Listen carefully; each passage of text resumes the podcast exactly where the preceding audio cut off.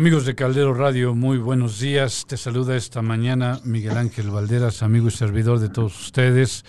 Qué gusto el saludarlos en esta mitad de, de agosto prácticamente. Y bueno, pues se nos fue el octavo mes, eh, pues ya cuando entras a la segunda mitad es, es, es rapidísimo.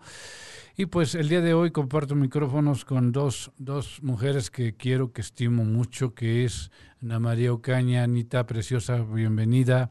Y Sara Díaz, que ya te extrañábamos, Sara, andabas... No, yo también a ustedes. Andabas por muchas situaciones, qué bueno que estás nuevamente con nosotros, de verdad, se te quiere, se te extraña, se te aprecia.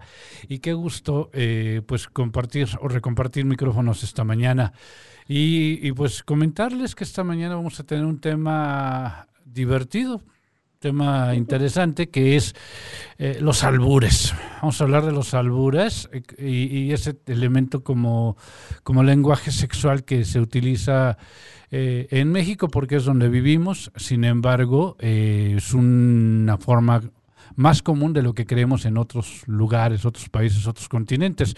Quizá de otra manera, pero al final el, el cometido es el mismo. Y, y bueno, esta esta, este tema surge a colación porque recordarán por ahí que se dio una cuestión de un tuit en, en, la Secretaría de Cultura de la Ciudad de México, donde anuncian eh, un, una actividad cultural, el, la, la, actividad es un video, eh, Gotas se llama, y entonces eh, la, la, la, creadora, la, creativa de todo esto, dice, este, tuitea y dice, te invito a ver, y luego entre comillas, gotas. Y entonces, pues inmediatamente el ingenio, la picardía nacional, pues se vuelca, ¿no? Y, y vámonos con todo. Y entonces hacen a, alusión inmediatamente al falo, ¿no? Al pene. Y entonces, en ese momento, pues se, se, se, empieza a trabajar toda una serie de situaciones y de ahí pues creímos prudente hablar del tema, tocar el tema, porque además es una situación que viene de, de, años. Algunos antropólogos, algunos sociólogos dicen que esto es incluso prehispánico, una cultura, es una forma desde aquellas épocas, eh, antes de llegar los, los españoles, ¿no?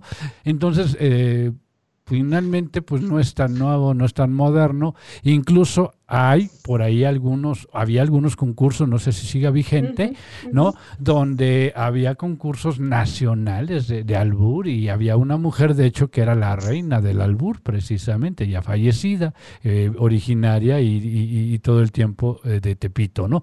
Entonces, bueno, uh -huh. finalmente es, ese es el, el, elemento y pues, ¿cómo ves si comenzamos por el, la parte sociológica del albur, Sara? ¿Cómo lo ves tú? ¿Tú cómo lo dirías? La verdad es que yo estoy diciendo que Mariquita, Pepe y Chucho me amparen, porque si no, quién sabe qué va a pasar conmigo en este programa. Este, a nivel personal, el tema del albur, este, para mí siempre ha sido un rollo, un rollo como clasista, ¿no? Entonces voy a empezar a dar como la explicación en este sentido. Uh -huh. El albur surge en el México prehispánico para empezar, yo no diría el albur, sino el doble sentido. Uh -huh. El utilizar unas palabras como claves para que otros emitan un mensaje y se entienda un fondo del mensaje y no la forma. ¿Sí me expliqué? Uh -huh. Estuve muy... Totalmente, okay, totalmente. Bueno. Entonces, que se entiende el fondo y no la forma, este es exactamente como la teoría adversa a las teorías de la comunicación. Uh -huh. Yo te voy a dar un mensaje en donde tú en el fondo vas a entender algo muy distinto de lo que estoy diciendo de manera puntual. Entonces, en el México prehispánico había esta capacidad de entenderse en estos códigos, en razón, fíjate, Miguel, de algo muy curioso, de las negociaciones entre unos grupos indígenas y otros, había palabras que coincidían y había palabras que no. Entonces, al momento de hacer intercambios del trueque y negociaciones, había palabras a las que les dieron una carga de un solo valor. Uh -huh. Entonces, pues sí, a lo mejor en mi tribu quería decir el cacao eh, chocolate y en tu tribu quería decir el cacao quería decir dinero, pero en términos generales lo usaban con el término oro. Y entonces hay un fenómeno lingüístico bien interesante en donde se empieza a hablar en dobles sentidos. Uh -huh. Pero hasta entonces no estamos hablando de un tema sexual, estamos hablando de un intercambio de comunicación. Posteriormente, cuando la época de la conquista, tú recordarás que a los, a los, a nuestros indígenas, pues obviamente ellos tenían su religión y entonces seguían guardando abajo sus, sus, sus ritos propios de la religión, de la religión prehispánica. Y sucede que para poder empezar a comunicarse sobre misas, sobre, sobre rituales, sobre ofrendas, sobre estas cosas, se empieza a utilizar nuevamente un doble sentido.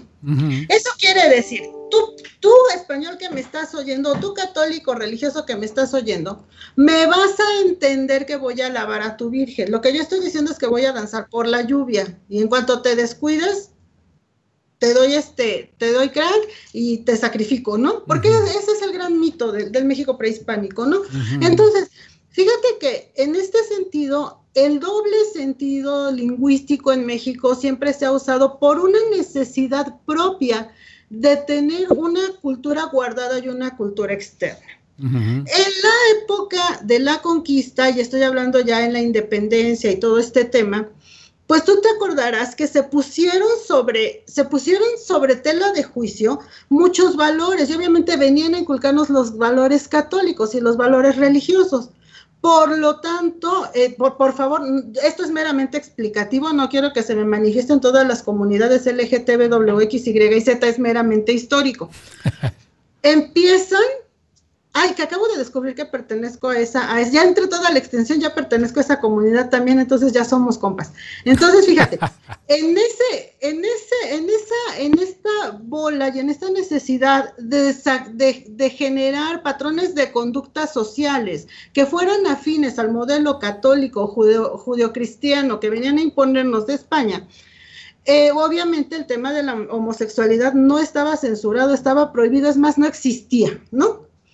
Y sucede que, pues bueno, o sea, vuelvo a repetir lo mismo que siempre he dicho, no es una expresión humana solamente, entonces ni tendría por qué estar en tela de juicio, pero estos señores le pusieron etiqueta y ahí la larga historia que tenemos hoy respecto, respecto a estar analizando las preferencias sexuales de las personas, que ni siquiera tendría que ser un tema discutido, si me permites, ¿no?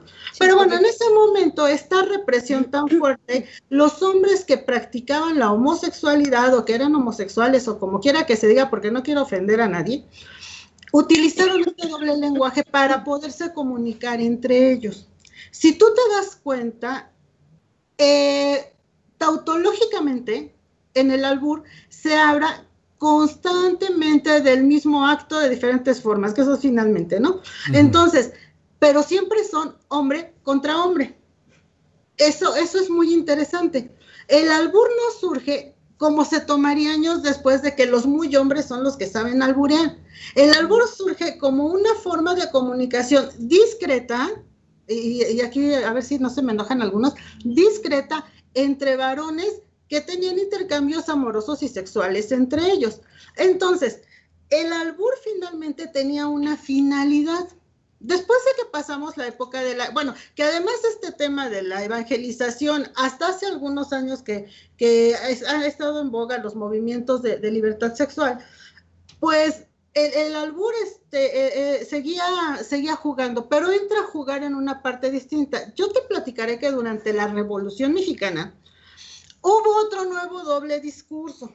Y entonces vuelve a haber otra vez otro trasfondo de comunicación ¿Por qué? ¿Por qué, Miguel? Porque fíjate que cuando llegaban a algunas zonas, pues le decían, pues aquí, ¿quién es el que la, perdonen ustedes la finura, el que la rifa, ¿no? Entonces, ellos tenían que saber qué ejército tenían cerca y a cuál podían pertenecer los que estaban llegando porque les costaba la vida que no pudieran comunicarse o que no dijeran las palabras correctas porque perdían la hacienda, perdían la casa, perdían absolutamente todo. Entonces, la vida. Ajá, obviamente. Entonces, fíjense, hay una separación por defender la vida en ese momento de otra vez este nuevo discurso de te digo una palabra, pero me entiendes otra. Aquí los comunicólogos me van a entender maravillosamente y ojalá me expliquen lo que estoy diciendo. Pero bueno, entonces, el albur es una forma de doble comunicación que no existe en otros países. Vamos a hablar hoy, hoy día, ¿no? Es una forma de comunicación que efectivamente, yo, yo anoche pensaba y meditaba y reflexionaba y estudiaba, porque luego no quiero hablar burradas, ¿verdad? No, no se me vaya a notar a nivel internacional y me daría mucha pena. Entonces ayer estaba investigando en qué países o en qué otras culturas se, puede, se utiliza este tipo de lenguaje. Efectivamente, en inglés hay chistes que atienden, no literal a un doble sentido, porque su propia lengua no se los permite. Y aquí sí quiero decir que tenemos que hacer un reconocimiento valiosísimo a nuestro buen castellano en México, que está en uno de los buenos lugares del mundo donde se hablan las palabras con más precisión y con más claridad que en otras partes. Y tenemos un muy buen nivel respecto al idioma castellano. ¿Qué es lo que entra a jugar en el tema del albur? Bueno, eh, lo que entra a jugar en el tema del albur, curiosamente, ya no es lo que dice, sino el sentido que le das a cada una de las palabras. Ya no sé yo el significado, ¿no? Bueno, ¿cuál va a ser la posición? Cuando leí el título del programa, me sonó así como que, ¿qué posición tengo que tomar? el albur como, como algo malo, nocivo para la sociedad, el albur como algo cultural, el albur como una parte denostativa, porque yo te puedo asegurar que, muchas amigas muy queridas que me van a patear ahorita que termine, feministas van a decir, es que es un tema de opresión y de todo esto, pero yo voy a hacer una cosa. En la sociología el hecho social se trata como cosa. Aquí no le vamos a meter las tripas. Las tripas son para para tus solidaridades este, orgánicas. Sí. Pues las solidaridades mecánicas existen. Ahí chequense al Durgen, por ahí. Acá es su socióloga de bolsillo, luego les explica. Entonces, vamos a hablar del albur desde el punto de vista sociológico. Sociológicamente, el albur surge como una necesidad entre dos partes de comunicar cosas que no pueden ser comunicadas abiertamente. El famoso 41, ustedes se, acordarán, no, no, te acordarás del 41, los, este, esto de que eh, a los 41 hombres, los mm. hombres se vuelven homosexuales porque una calle en el 41, y entonces el número 41 se vuelve un albur. Y, este, y entonces estás tratando de comunicar cosas con el número 41, este, e, dándole etiquetas a alguien decía yo, estar pensando en que, qué posición voy a tomar respecto al albur, así la de malvados albures que hablan de sometimiento a la mujer, pues no. Y luego dije, bueno, voy a tomar la postura y dejé esa bandera, ¿no? Dije, voy a tomar la, la, postura un poco de, de no, no, me acuerdo quién, perdóname, ahorita tú me vas a corregir porque lo comentamos, Miguel, de, este, de decir, es que es el efecto psicológico del fondo, del dildo, del amor a la dualidad, de la adoración al pene, bien freudiano, ¿no? Entonces, pues yo con todo respeto, el señor Freud y yo tenemos nuestras diferencias ideológicas, ¿no? Entonces dije, bueno, ¿cómo vamos a abordar el tema del albur? Vamos a hacer un drama, lo vamos a declarar incompetente, vamos a, vamos a decir que los que usan el albur son vulgares y corrientes, vamos a decir que es un lenguaje sofisticado o vamos a hablar del ingenio. Yo creo que el albur tiene estas cinco vertientes. Es ingenioso, también te marca una postura sexual, también te marca una represión sexual, Digo, por mí que se muera Freud, que ya está muerto, ¿no? Pero pues esa, esa parte ahí sigue, ¿no? También el albur juega el papel de establecer un ordenamiento a través del poder. Y estamos hablando del poder en muchas etapas, porque no me lo van a creer. Es puro chisme mío, ¿eh? No me lo crean. ¿Qué creen? Que en altas esferas y espacios donde la gente debería ser, o nos cuenta la leyenda que son cultos distinguidos, propios y bien portados, pues nos están albureando cuando llegamos. Entonces, el tema del albur es una expresión en México cultural, pero además sí es una forma de intercambio social. Es una forma de intercambio entre, en la que entre homosexuales se alburean. Y me van a permitir, voy a, voy a decir una vulgaridad a ver si me sale. Ahora sí que sí es albur, pero pues de eso estamos hablando. Y yo les voy a contar, a ver, siempre que se hacen albures de, te la meto yo a ti, me la metes tú a mí, o yo te la meto y tú me la sacas, eso es lo que yo entiendo, ¿no? Y yo digo, bueno, si de eso se, si se trata de una posición de poder, aludiendo al argumento freudiano, pues eso es un argumento de poder y es una reflexión o una extensión o una forma de externar patrones homosexuales. Eso diría Freud, ¿eh? no lo estoy diciendo yo, eso dijo Freud, porque hay que echarle una leída. Entonces, el albur finalmente es una forma de interacción social continua. Como socióloga te voy a decir, y me voy a poner seria, espérenme, así. Así, ya estoy para la foto seria. Ya, ya me vieron. Bueno, fíjense, el albur sociológicamente hablando tiene que ver con el interaccionismo simbólico. Ah, chinga, ¿qué es eso? Bueno, hay un señor que se llama Irving Goffman que hace todo un estudio sobre los símbolos y sobre los estados, y es sociólogo, sobre la manera en la que nosotros vamos a actuar y vamos actuando cotidianamente a partir de la simbología. Irving Goffman, seguido de toda la escuela de Frankfurt, eh, la escuela de Frankfurt empieza a retomar todo el tema cultural, ¿no? O sea, la cultura, eh, los valores, los ritos, ellos empiezan a retomar eso. Pero específicamente, cuando entramos al interaccionismo simbólico, ya sé que suena medicina, pero no es. Al, al interaccionismo simbólico nos habla de cómo las sociedades se van modificando y van interactuando entre ellas a partir de los símbolos. Y en México, el tema del albur tiene que ver con la, ¿cómo puedo decir? Con la posición de poder de una persona. E incluso ya tenemos a las chavas, bueno, tú sabes que convivo mucho con jóvenes, este, tenemos a las chavas ya que, bueno, son másters en este tipo de temas, este, son, finalmente creo que ya se alburean entre ellas, y luego yo me pregunto, ¿cómo está eso? Porque si hablamos de los significados de las palabras, dices, una mujer nunca está en posición de algo. Por favor, feministas, no se azoten, no es una crítica feminista, sino que nosotros no tenemos los elementos biológicos para meter, sacar y esas cosas. Estamos construidas de otra manera, no, no es un tema de, de poder empoderamiento femenino, ¿no? Es un tema de que yo decía, bueno, ¿y ahora por qué estas chavas se dicen eso, no? Porque bueno, yo como soy de la, generación viejita, capaz que a mí se me ocurría decir eso y, iré a recoger mis dientes a la calle del otro lado, ¿no? Pero ahora los oyes también como una forma que dentro de toda esta democracia y pluralidad que se está abriendo en el país, de acuerdo a luchas sociales muy respetables de las mujeres, de los grupos homosexuales, lésbicos, gays, WX, Y, Z, esta, esta, esta costumbre se ha ido extendiendo. Voy a decir, no se concretó dentro de los machos hombres poderosos que nos quieren sucumbir a todos los demás. Se está volviendo una práctica en el tenor del poder, de imponer mi poder sobre la otra persona. Okay. Entonces, eh, yo ya no me voy a azotar más, Ana María. Yo ya es todo lo que tengo que decir como socióloga. Y desde el punto de vista sociológico, ese sería como el marco teórico en el que podemos encuadrar el tema del albur. Y yo en un tiempo quiero poder decir, eh, hay un beneficio para la sociedad o no, pero que es una forma de comunicación muy particular, exclusiva de nuestro país, que genera una interacción social, porque hablamos, interactuamos a partir de símbolos, y ahora con el cubrebocas vamos a tener que hacer otros símbolos nuevos, ¿no?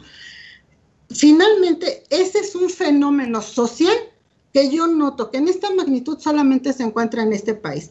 Ya quien lo quiera calificar de machista, homofóbico, bifóbico, ya cada quien su tema.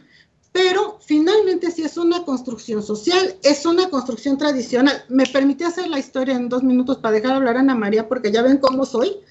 Entonces me permití hacer el resumen lo más pronto posible, pero es una característica que yo, yo diría, es muestra clara de la capacidad que tenemos los mexicanos, y muy amplia, de ser creativos, de ser ingeniosos y de poder estar pensando en dos vías en el mismo momento. Me encantaría pensar que la mayoría de las personas lo utilizaran para crear. Sígale, Ana María. Ahora tú vas. A ver, este, es que es, interesante la visión sociológica y sí, Efectivamente, nada más recordemos que el tema del 41 es, acordemos que fue el, eh, una situación incómoda para el gobierno de, Porfirio Díaz, ¿no? Donde se da una redada, donde se juntan caballeros de buena estirpe, pero pues hacen a, realizar prácticas como muy poco decorosas para su época y para su eh, estrato social. Entonces son detenidos y, ahí está el yerno de, de ¿cómo se llama?, de, Porfirio, y pues se vuelve una situación muy incómoda, y de ahí pues asocian precisamente el 41, porque es el número de la casa donde se daban esas prácticas y de ahí pues se da. Y por otro lado, efectivamente, el tema del discurso eh, en el albur es un discurso de poder, es una relación de poder donde el significante y el significado pues van a entrar mucho en juego porque finalmente, como bien dice Sara, es eh, lo que yo quiera entender. Por ejemplo, eh, retomando el, el, el, origen del tema, de, de, alguien te tuitea, te invito a ver y luego en comillas gotas. Pues ver es una palabra, gotas es otra palabra, ¿no es, no es cierto? Sin embargo, en, en, en esa visión, eh, este, ¿cómo se llama? Pícara del lenguaje, lo unen y entonces eh, hacen alusión a, una palabra completa que sería vergota, ¿no? Entonces, ahí ya hablan precisamente y lo asocian al tema fálico. Y regresando a, al elemento, por eso se, se, se, habla del culto al falo, ¿no? ¿Por qué? Porque finalmente el cometido del albur es penetrar al otro. Yo te gano porque entonces te estoy este, sometiendo y al final eso se vuelve un poco desgastante porque ya no es, es una relación de poder, pero es una relación de dominio. ¿No, este, Ana? A mí me encantaría decir esto. O sea, yo no sé si fue incidente o no el tema del, del tweet, pero no me vas a decir que no hay otro tweet más exitoso de, de esta institución. Del Instituto de Cultura, sí. ¿Por qué? Porque encontraron la forma de comunicación propia, voluntaria o involuntariamente se encontró la forma de comunicación propia y entonces el objetivo se cumplió yo te aseguro que muchas personas que no tenían idea, que no tenían acercamiento, que, que, ni por aquí les pasaba el programa, se enteraron, lo vieron, visitaron, y esta como una forma de comunicación, les vuelvo a repetir, funciona y estamos viendo la funcionalidad, ¿no? Claro, Ana María. Sin embargo, pues igual eh, ver eh, es también como una reafirmación de cómo nos cuesta trabajo referirnos a nuestro cuerpo por sus nombres claro. y es más fácil asociarlo a lo que tú gustes menos a tomar el, el, el, nombre real y su y su función en tu cuerpo, en tu organismo, ¿no? Eh, ¿Tú cómo lo dirías, Ana? Mira, yo creo que hay varias cosas, eh, como, como dice Sarita, eh, una cosa va a ser desde la perspectiva psicosocial, uh -huh. ¿no? desde la perspectiva psicosocial.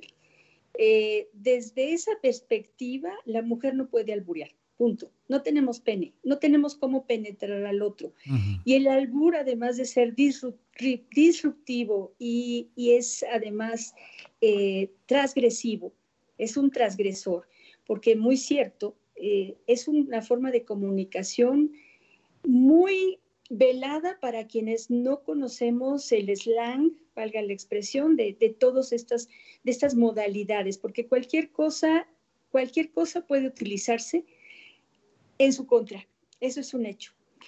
Y además rebasa por mucho la situación solamente íntima entre dos personas o entre un grupo social.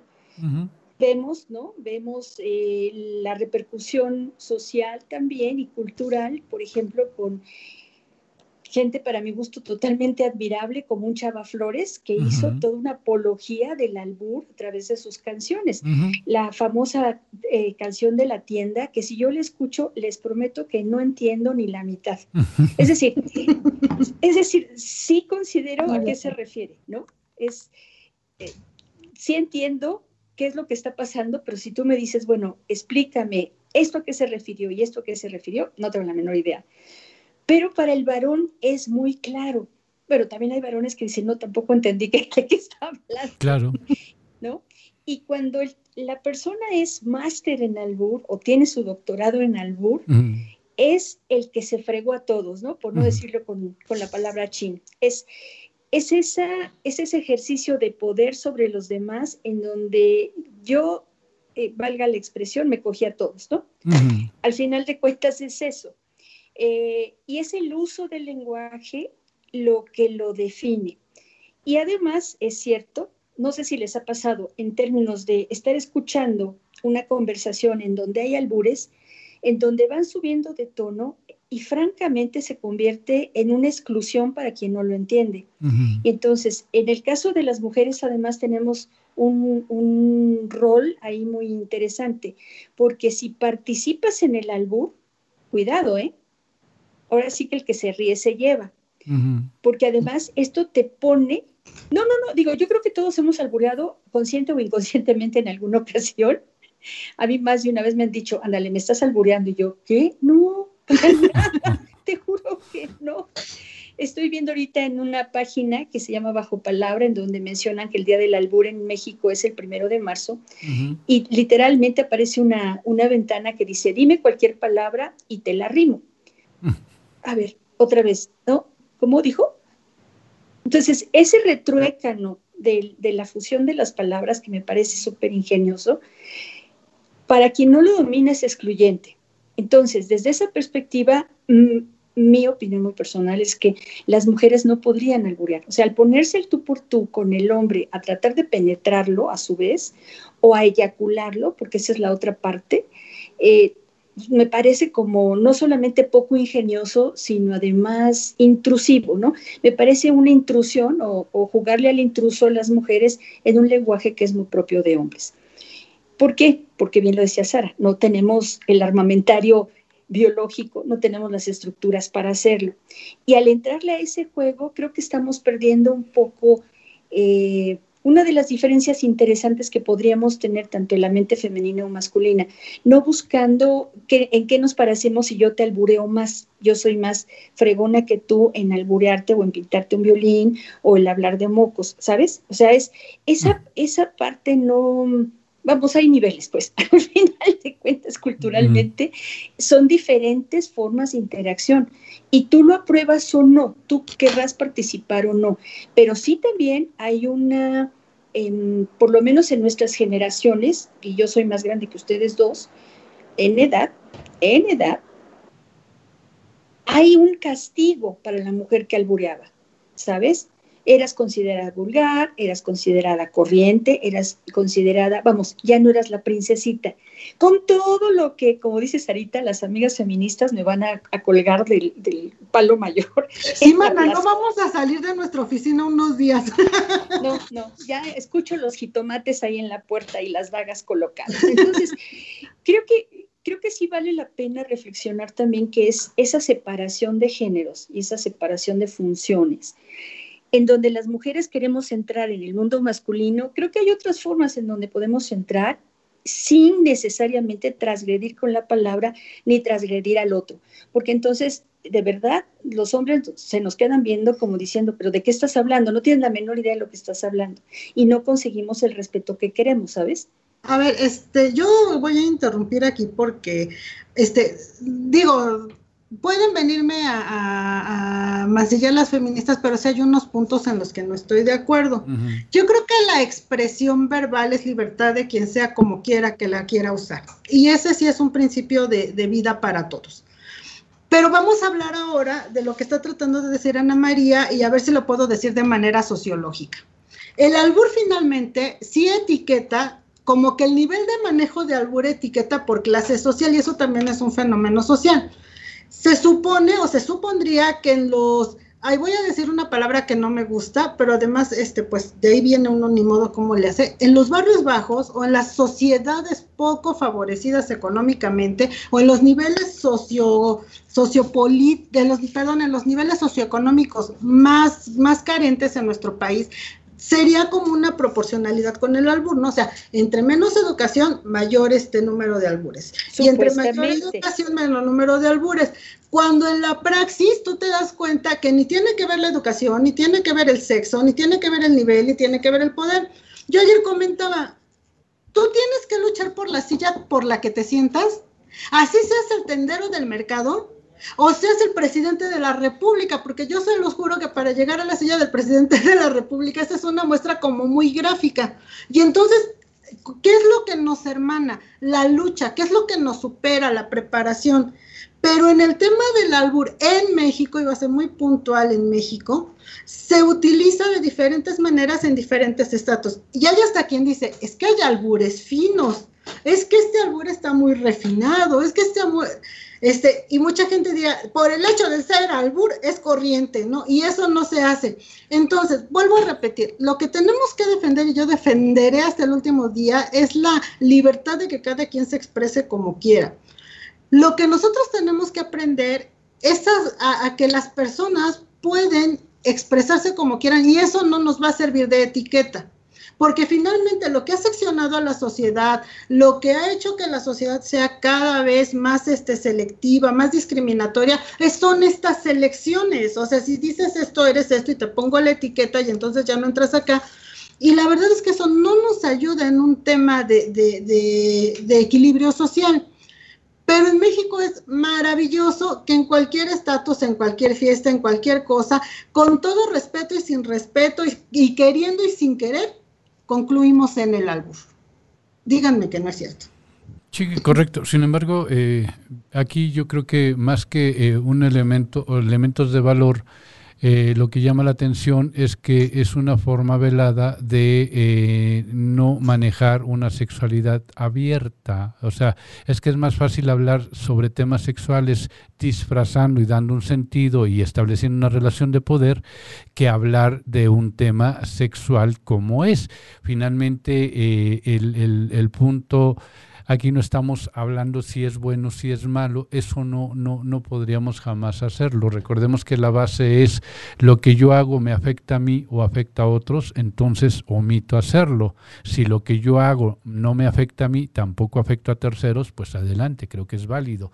Eh, entonces, en esta línea, creo lo, lo, lo, lo importante también es eh, destacar que sí, que si yo voy a, estar hablando de un tema, eh, estamos platicando como ahorita, muy tranquilos tres, y de pronto alguien hace uso del doble significado, pues sí te puedes quedar así como... Eh, ¿Cómo? O sea, no entendí, ¿no? Entonces, en esa línea es este, eh, ¿cómo se llama? A lo mejor sale de tono. Sin embargo, si como dice Sara, estás en una reunión, estás en un grupo, estás en un momento dado y, y se permite y es válido, pues se disfruta, lo disfrutan así, pues también es válido reconocérselo y manejarlo, ¿no?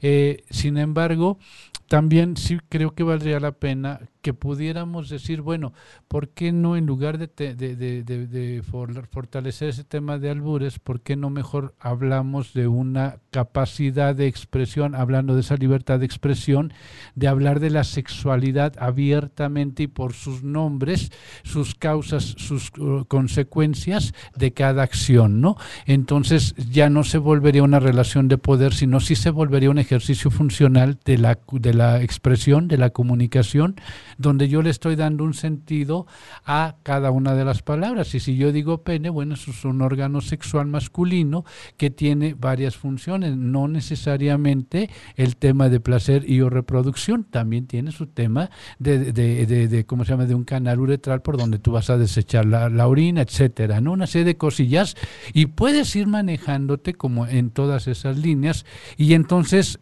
pudiéramos ser bien funcionales. Y entonces también le, le quitamos la carga eminentemente de que el, el, tema de, de, la sexualidad no este tiene una función de, de, este erótica nada más no la sexualidad es muy amplia o más amplia creo yo. Ahora, hay un tema, perdóname, Sarita, que me meta en, medio. El, hay un tema aquí que tú mencionaste que estoy totalmente de acuerdo, que es el simbolismo a través de los cuales los seres humanos nos movemos. O sea, el humano todo lo simboliza. Y en este simbolismo entra justamente lo que dice eh, Mike con, con mucha razón. Y hay una situación que tenemos que también tener en cuenta. El albur es agresivo, porque el albur per se implica una actividad. Es decir, hay, una, hay un pasivo y un activo en donde el que está albureando y el que gana a alburear generalmente es el que gana. O sea, justamente en esta, en esta lucha que estás mencionando, sí es agresivo. Por eso es intrínseco el simbolismo que se le da al propio albur. bueno, ya, me doy, tú ganaste. O sea, el que albureó mejor al otro fue el que ganó. Entonces, en esa misma agresión, lo que dice Mike me parece muy importante.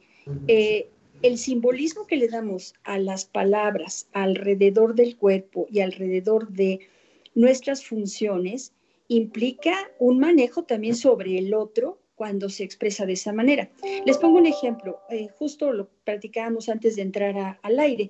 Eh, en los diplomados de sexualidad humana, hasta hace pocos años, eh, una de las cosas que se utilizaban mucho para, pues para derretir un poco la, ansiedad que producía la dinámica de, hablar de sexo en, en, los diferentes grupos de trabajo en donde estábamos, una dinámica que a mí me parece siempre muy divertida para romper el turrón es eh, que se hacen grupos de personas, hombres y mujeres, en los que eh, cada quien va a asignarle un nombre en doble sentido o todos los nombres que conozcas eh, relacionados con el pene, la vulva, la vagina, las mamas, el coito, la masturbación.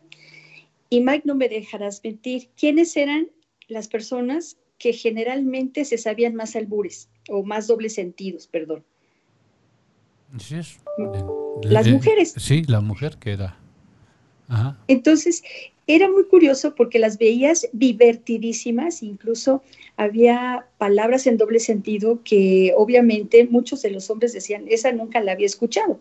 Entonces era muy divertido porque era un ambiente de respeto entre los que estaban ahí, la, la, la dinámica era a ver quién encontraba mayor número de dobles sentidos a estas diferentes palabras y al final era decir, bueno, pues todas estas son formas de expresión, una expresión natural si quieres, pero es una forma de expresión porque no encontramos la manera nada más de decirle pene al pene o masturbación a la masturbación, sino siempre tenemos que entrar por el, el, como, como fingido el símbolo para que entonces no, según esto, no transgredieras cuando hablas de las cosas por su nombre. Perdón, Sarita, dale. Bueno, dos cosas. Primero, eh, yo empezaría diciendo que el albur surge a partir del principio acto fallido freudiano. Mm. Que hay una descarga de hormonas que te hace pensar o, o, te hace aludirte cada cierto tiempo a tu tema sexual. Es una descarga hormonal natural. Yo no no creo, no, este, no puedo medir el, la existencia del albur sin esta descarga hormonal que todos los seres humanos tenemos cada cierto tiempo. Entonces, el acto fallido de Freud, espero no tener que explicárselo, si no se los dejo a todos de tarea, investiguenlo. Da, da, el albur da salida a este acto fallido de Freud, ¿no? Pero segundo, yo creo que el albur, por un lado, tiene un contexto social tiene un contexto económico, tiene un contexto cultural, tiene un cimiento, este, una forma de interacción social, tiene un compromiso, este, o genera un compromiso o un, o un nivel de confianza entre unos y los otros, ¿no? Este, Ana María, yo creo que sí es agresivo para los que no lo entendemos, pero no es agresivo porque como no entendemos, nos están excluyendo, entonces nos, excluyen y nos corren de la conversación. Y esa parte sí es agresiva.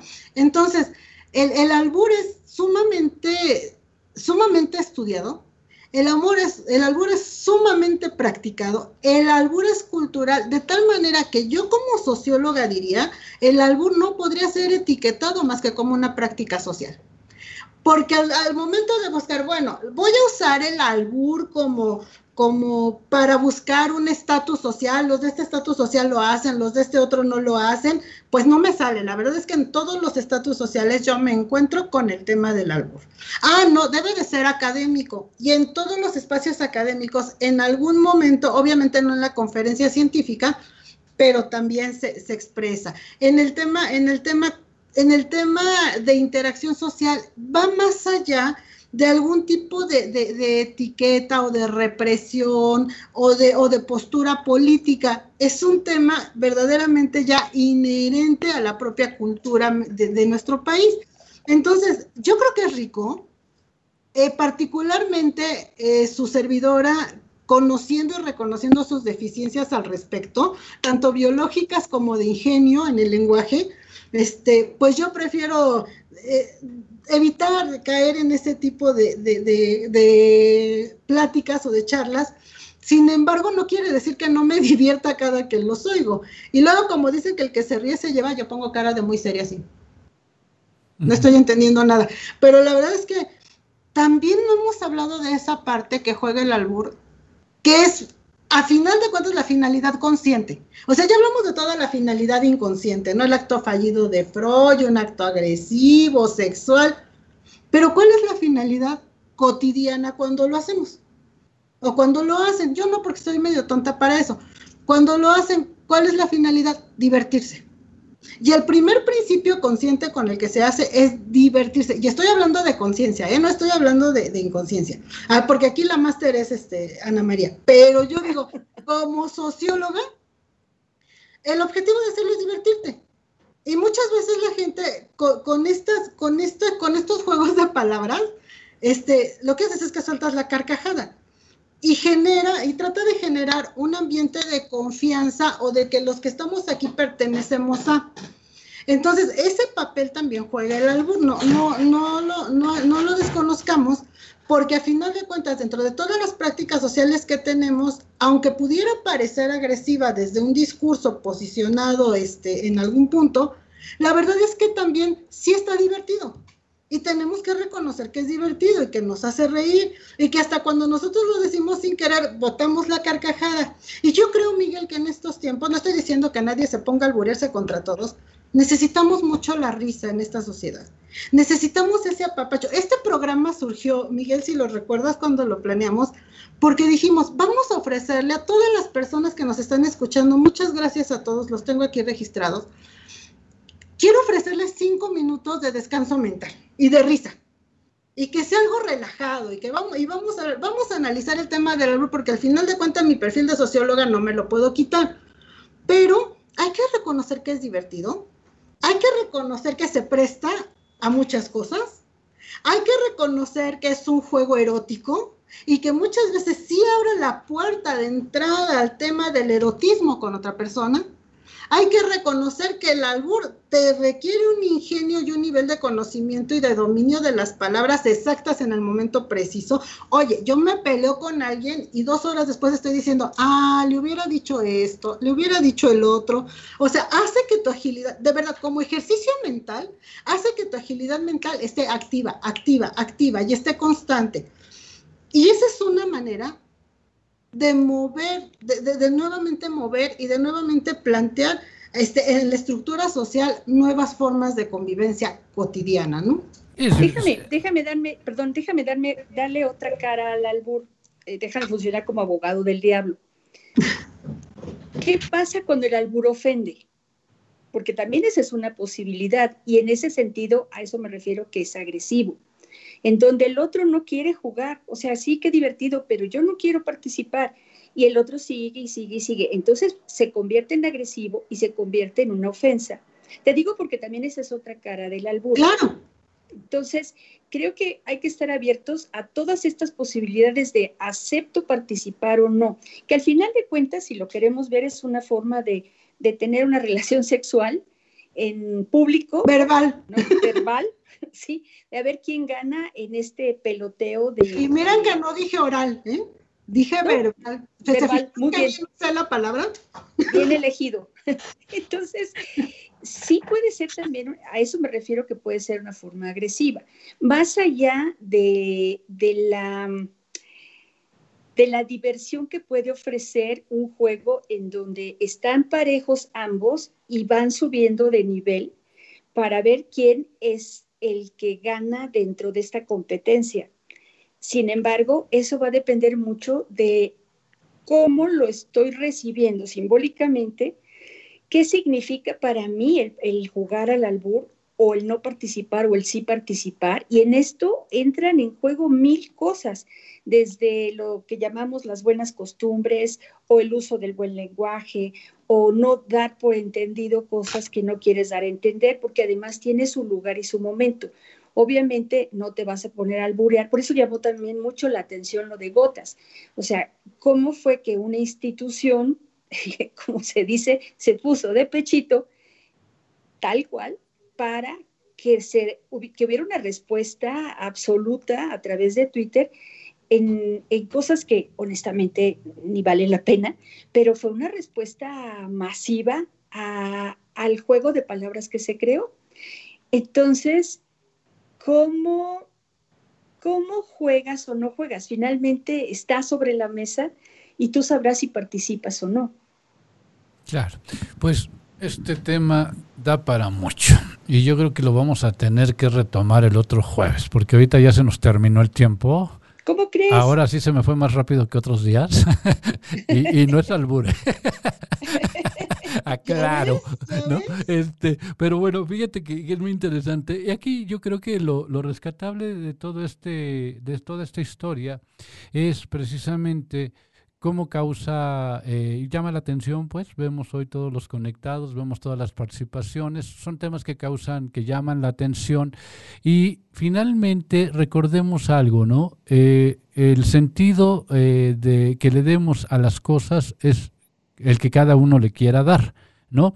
y mientras nos manejemos en esa línea de respeto, como dicen las dos a lo mejor hay quien quiere ser parte de ese juego de palabras, ¿no? Eh, del albur, y hay a lo mejor quien no quiere ser parte de ese juego, y entonces respetar el que lo que cada una de las partes que están ahí en ese momento participando es, es lo, lo viable. Entonces yo creo que este programa, yo las invito, las comprometo públicamente a que lo retomemos la otra semana, ¿no? Está, está muy interesante y es y, y, y, también les decimos al auditorio, vamos a hablar de algunos albures, vamos a explicar cuál es la connotación que tiene, ¿no? Para enterarnos. ¿Cuál es la connotación que tiene todo eso por qué se dice, hacia dónde va dirigido y finalmente cada quien pueda entender precisamente, ¿no? Y pues gracias a todos que se conectaron. David Barrios, nuevamente qué gusto verte aquí y este próximamente en cabina estará el maestro David Barrios, ya en septiembre, ya es una fecha formal. Este, y, bueno, eh, saludos a todos los que nos, nos siguieron esta, esta mañana, Avi Vázquez, Luis Miguel Díaz, eh, Izuki Takami, este, Ren Pérez, eh, Dorit eh, Jiménez, etcétera. Hay, hay este, Leomari, bueno, hay cantidad de personas. Shomali, por favor, un saludo, Shomali, ella me, ha enseñado mucho de esto. Ah, excelente. Pues ahí estamos. Entonces, este, a ver si viene para, para ese día, le voy a hablar. Órale, pues ya estás. Entonces, quedamos en esa línea y este, y por hoy, pues yo les digo a Ana, a Sara, de verdad, muchas gracias. Este, este programa de verdad no duró nada, se nos fue muy rápido, ¿no?